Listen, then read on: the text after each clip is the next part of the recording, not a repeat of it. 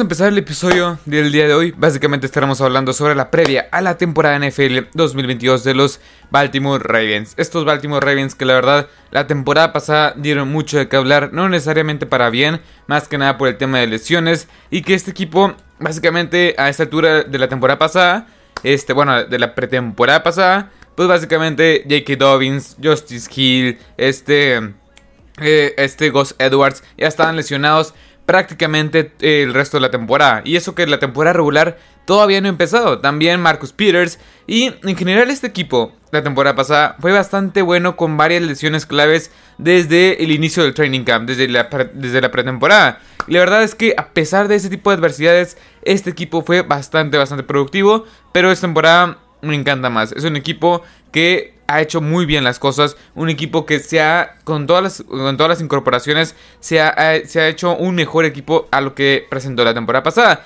Pero bueno, mi nombre es Marcelo Lozada y este es un canal de NFL en español que lo pueden encontrar en Apple Podcasts, en Google Podcasts, en Anchor, Spotify, en iBooks. También tengo una página en Facebook, una página en Instagram, en Instagram y una página en TikTok.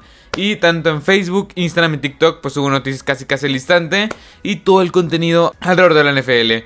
Y ahora sí, este, recuerden que estoy haciendo este tipo de previas de cada equipo de la NFL. Ya se subieron tres, si no me equivoco, o dos, que es la de este, los Buffalo Bills y la de... Ah, no, son tres. La de los Buffalo Bills, Steelers y la de los Chargers. Lo pueden encontrar en todas las plataformas las cuales ya mencioné. Pero bueno, vamos a empezar con las principales incorporaciones a este equipo. ¿Quién llegó en la agencia libre en ese equipo? Bueno, para estos Baltimore Ravens. Pero bueno, llegó Marcus Williams, el free safety de los Saints por 5 años y 70 millones de dólares. Cabe recalcar y cabe adelantar que este, esta agencia libre de los, de los Ravens lo hicieron, o sea, la verdad fue fantástica, fue bastante buena.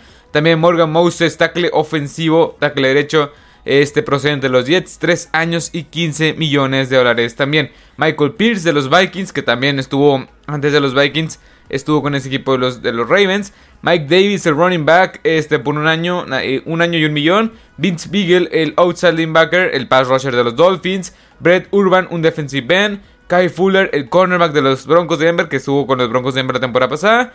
Y Brett Hundley, el coreback este sustituto de los Colts, que ahora viene para ser sustituto de este Lamar Jackson. Pero bueno, me encantó las, incorporaciones, más que nada Marcus Williams, Morgan Moses, que la verdad van a ser piezas importantes en este roster. Después, ¿a quién renovaron? A Josh Bynes, un lanebacker, al, defensive line Calais Campbell por 2 años y 12.5 millones de dólares. Aaron Crawford, Patrick Ricard, que es el, fullback, y Justin Houston, que hace, unas, hace cuestión de unos días, pues lo renovaron por otro año más. La verdad es que me encanta principalmente esta renovación de Justin Houston, porque aporta más profundidad a un pass rusher que nunca vas a tener suficientes pass rushers para poder este, presionar el quarterback. Pero bueno, ¿quién se fue? El cornerback Tavon Young, el Tyrant Eric Tomlinson, el cornerback Anthony Barrett, eh, el centro eh, Bradley Boseman, el linebacker Chris Bohr y el defensive line Justin, Justin Ellis. Perdón. Y ahora sí, este, los que se fueron, no hay ninguno que se haya ido que sea de impacto, bueno, que haya sido tan importante. Quizá la profundidad de cornerback eh, como Tavon Young y este Anthony Barrett, pero lo pudieron suplir bastante bien en la agencia libre y vía el draft. También Bradley Boseman, pero creo que también lo pudieron suplir bastante bien vía el draft. Que ahorita, y bueno, ya estaremos pasando al NFL draft de estos, de estos Baltimore Ravens, que la verdad me encantó. Creo que fue uno de los mejores drafts de esta, de, este, de esta temporada. Pero bueno, tuvieron varias selecciones y tuvieron muchas selecciones. En la primera ronda, en el pick 14, eh, seleccionaron a Kai Hamilton, en un safety que va a ser fundamental y de impacto inmediato. También en la, misma de ronda 1, este, seleccionaron a Tyler Linderbaum, que recordemos que este, tuvieron dos selecciones de primera ronda porque draftearon a Marquise Brown a los este, Arizona Cardinals y los Arizona Cardinals les dieron a estos a estos este, Baltimore Ravens un pick de primera ronda que en lo personal y ya lo hablamos en su momento pues no estaba de acuerdo con la decisión de, bueno, este, con la decisión de que eh, dieron una primera ronda a los Cardinals porque para mí este Marquis Brown no vale una primera ronda. Con ese pick seleccionaron a Tyler Linderbaum, un centro, el mejor centro de la clase por mucho, que va a ser también fundamental en esta ofensiva, en esta línea ofensiva. David Ojabo en el puesto 45 en la segunda ronda, me encanta. Es un jugador el cual ahorita está lesionado, pero tiene potencial de ser este gran cazamariscales, este gran pass rush que te puede dar de entre 12 a 14 capturas por temporada, por lo versátil, por lo atlético que es. Me encanta para hacer estos dos futuros para rushers junto con Odafe Owe eh, este, para de cara a los siguientes, no sé, 5 años, porque son bastante jóvenes este par de pass rushers. Pero bueno, David Yabo está lesionado. Este yo creo que va a regresar aproximadamente, aproximadamente en noviembre, diciembre, porque la lesión que tuvo es una lesión bastante fuerte. También Travis Jones en la tercera ronda. No entiendo por qué Travis Jones, este defensive, este defensive tackle, cayó tanto. Es un jugador el cual es bastante bueno, muy bueno en contra de juego terrestre, que va a aportar muchísimo y una, bueno, va a aportar muchísimo a una D-line que ocupa profundidad. Y este jugador va a agregar mucha profundidad y más talento en esta D-line que sí tiene mucho talento ya veterano, pero con él lo pueden rejuvenecer bastante bien. Después, en la ronda 4, a Daniel Falele, un, este, un tackle ofensivo de Minnesota. La verdad me gustó también este pick. No creo que lo usen como tackle ofensivo. Es, si no me equivoco, el jugador más pesado de la NFL hoy por hoy. Apenas ya en su primer año y es el jugador más pesado. Sí, o sea, solamente por ese simple hecho, no creo que lo vayan a usar este como tackle. Porque aunque seas muy alto, aunque seas muy pesado como tackle, muchos pass rushers te pueden ganar por afuera, por rapidez pura. Así que no creo que vaya por ahí este jugador. Yo creo que lo van a poner como gar ofensivo. Después, en la misma cuarta ronda, en el, en el pick 119, a Jalen Armour Davis, cornerback de Alabama. Este jugador en las últimas tres temporadas, apenas la pasada fue este cornerback titular, porque recordemos que estaba ahí Trevon Diggs, estaba Patrick Sortain, y apenas la temporada pasada, pues pudo ser un cornerback titular en el este en Alabama. Pero la verdad es bastante bueno. En este jugador tienes específicamente un jugador a largo plazo. Porque ya tienes a Marlon Humphrey, ya tienes a Marcus Peters. Y pues, puede que este jugador no sea impacto inmediato, entre comillas. Pero puede añadir muchísima profundidad este, en este roster. Más específicamente como cornerback. También seleccionan a los Tyrants. A este Charlie, Collar. En, em, a Charlie Collar en la cuarta ronda. Y también en esa misma cuarta ronda. Pero en el pick 139. A Isaiah Lackley. La verdad es que Aquí tengo un problema. ¿Por qué seleccionaste dos alas cerradas? Yo pensé que estas alas cerradas eran buenos en el juego terrestre, pero no, son todo lo contrario. Son, son alas cerradas verticales. Son más que nada este Isaiah Lackley, que la verdad es bastante bueno en, el juego aéreo. Bastante vertical, bastante atlético, 6 pies 4. No entiendo por qué lo seleccionaron, pero bueno. También la cuarta ronda, nada Mario Williams. Y la sexta ronda trajeron a un running back, que en este equipo los Ravens nunca está de más traer un running back a Tyler Buddy de Missouri. Me encantó el draft, piezas fundamentales que van a ser importantes en este equipo de los Baltimore Ravens. Más que nada para tener más profundidad, que sí, yo creo que el... El cuerpo titular de esos Ravens, que ya lo estamos analizando ya con el roster, pues es bastante bueno y con el draft pues tienes un complemento bastante, bastante ideal. Después, ahora sí el draft, Lamar Jackson se me hace un gran coreback, el cual está bastante menospreciado. La narrativa de que Lamar Jackson nada más puede correr, creo que está errónea y lo va a demostrar esta temporada. Después running backs, J.K. Dobbins, Cos Edwards y este Justice Hill van a regresar de lesión. También tienes ahí a Mike, Davis y a Tyler Badie. También este, este sistema permite, casi casi como el sistema de los 49ers, que cualquier running back pueda correr. Y J.K. Dobbins es bastante bueno, pero ahorita todavía sigue en la lista de lesionados o no está entrenando a full junto con Gus Edwards y Justice Hill, que, que curiosamente estos tres jugadores se lesionaron de la misma lesión que fue, si no me equivoco, un, este, se le rompió los ligamentos. Pero bueno, después, el cuerpo de wide receivers es la gran incógnita de este equipo. Porque tienes a Rashon Bateman. Me gusta este jugador para que sea el titular, el wide receiver 1 en, esta, en este cuerpo de running backs. Tienes ahí a, David Duvernay, a Jace Proche y a Talen Wallace junto con Jalen Moore. Que la verdad está bien. O sea, Talen Wallace yo tengo también mucha expectativa de que pueda ser un buen, un buen este, sustituto, no, un, buen complemento eh, a Rashad Bateman que también... Este, estos, estos dos jugadores, Rashad Bateman y Talen Wallace, llegaron del draft pasado, del draft del 2021. Yo creo que si es un cuerpo igual es muy pobre, en el sentido que no tienes mucha profundidad, al menos comprobada, probada, pero yo creo que va a ser fundamental que puedan utilizarlos de una buena manera. Devin, Devin Duvernay se habla muy bien, este, muy buenas cosas de él para en este training camp, en esta, en estas alturas de la temporada. Porque creo yo que pueden utilizarlo como slot wide receiver. Creo que va por ahí porque no es un jugador especialmente alto. Pero bueno, los Tyrants, este, Mark Andrews, Nick Boyle, Charles Collar y Say Likely, que estos, dos últimos fueron los que seleccionaron el draft. Más que nada Mark Andrews, uno de los cinco, uno de los tres mejores Tyrants de toda la NFL. Me encanta este jugador para aportar en juego aéreo, más que nada porque ya no tienes profundidad en, como wide receiver. También Pasamos a la fortaleza este equipo que se volvió una fortaleza para esta temporada. Ronnie Stanley va a regresar de lesión. Este left tackle que es bastante bueno, uno de los 10 mejores tackles ofensivos de la NFL. Tyler Phillips que, bueno, Tyree Phillips, perdón, que también es bastante, bastante bueno. Tyler Linderbaum que es el mejor centro de esta, esta clase del draft. Kevin Sittler, el guardia derecho que también es bastante bueno, más mejor de la media. Y es un, es un guardia que ha sido bastante infravalorado desde que estaban los Giants, si no me equivoco, que también pasó tiempo con los Cleveland Browns.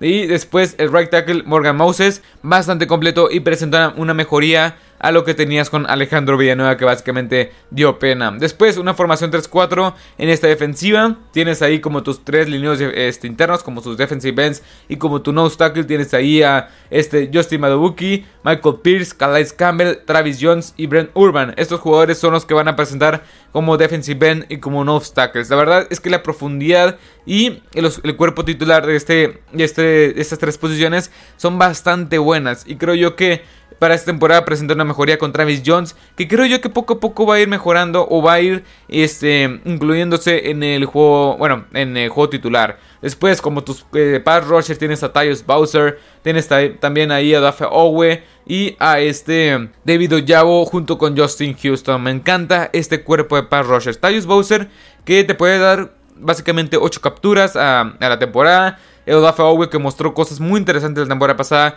David Ujabo que quizá no vaya a estar sano al principio de la temporada, pero para finales de temporada va a ser fundamental. Y yo estoy en Houston que básicamente aporta más profundidad. Y me encanta este cuerpo de pass rushers. Después, Josh Vines, Patrick Quinn, Malik Harrison van a presentar estos, estos middle linebackers, estos linebackers off-ball. Me gustan, no espectaculares, que van a funcionar en ese sistema. Que Patrick Quinn ya tiene que demostrar que es este, que es este Mike linebacker hecho y derecho, este capitán en la defensiva, como lo era Ray Lewis, como lo era este...